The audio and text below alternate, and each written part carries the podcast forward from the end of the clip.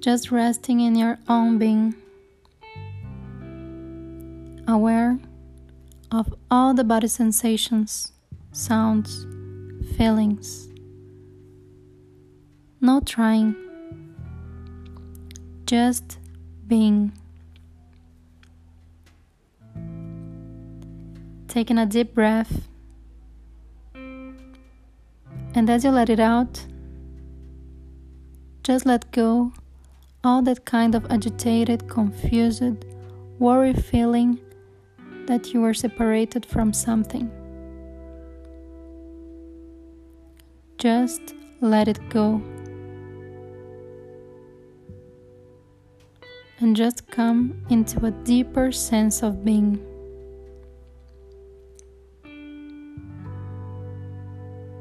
An appreciation from within of all of the qualities you are being, just the way they are. Imagine at this moment that you are just the way you are and you are totally loved. Feel what that feels like. Not for how you wish you were or might become, but just the way it is. You are loved. You are allowed. You are acknowledged.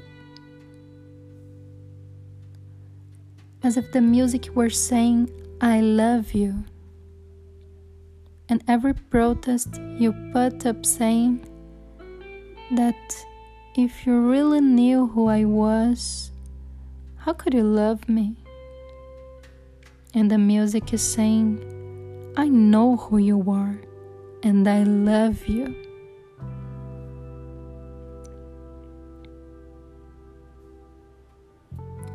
Now, bring to mind other being with whom you are close or interact in relationship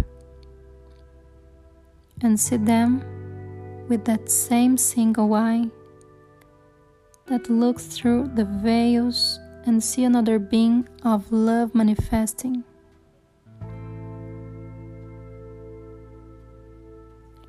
For it is the heart of God that touches your heart,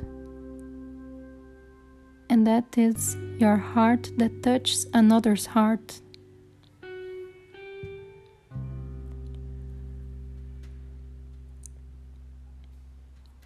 Work with the breath in and out, right in the middle of your chest. Let it soften and form the sweetest, most gentle flow.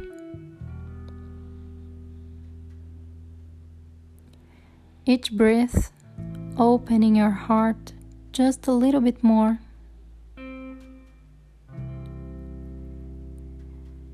If there's sadness, let the sadness come out.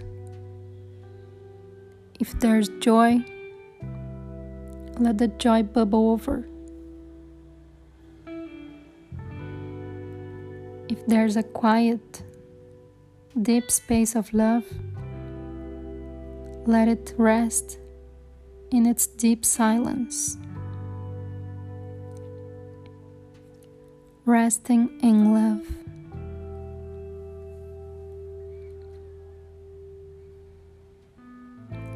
Resting in love, softer, just a bit softer. Open your heart just a bit more. Come on out and play. I'm right here in love.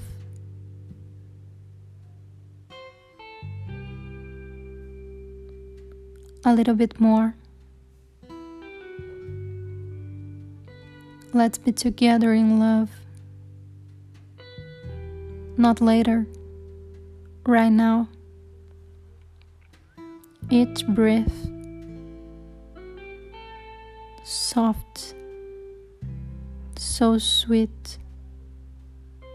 Nothing to do about it.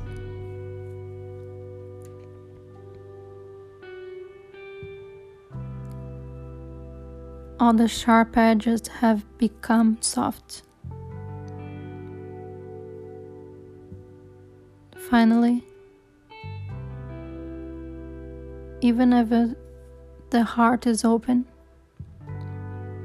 yet become more and more open.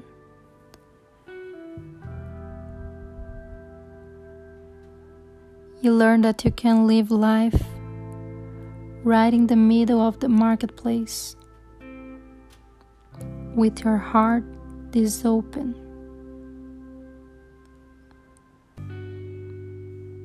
Buffeted and pushed and shoved and treated violently. The compassion in your heart allows that beloved all the forms of action.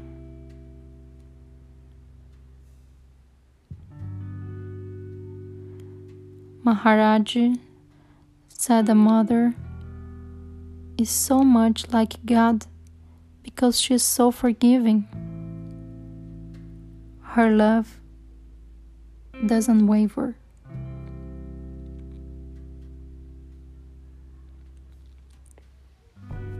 And finally,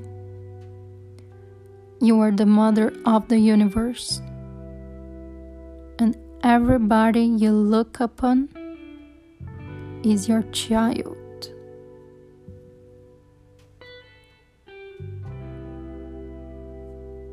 Love.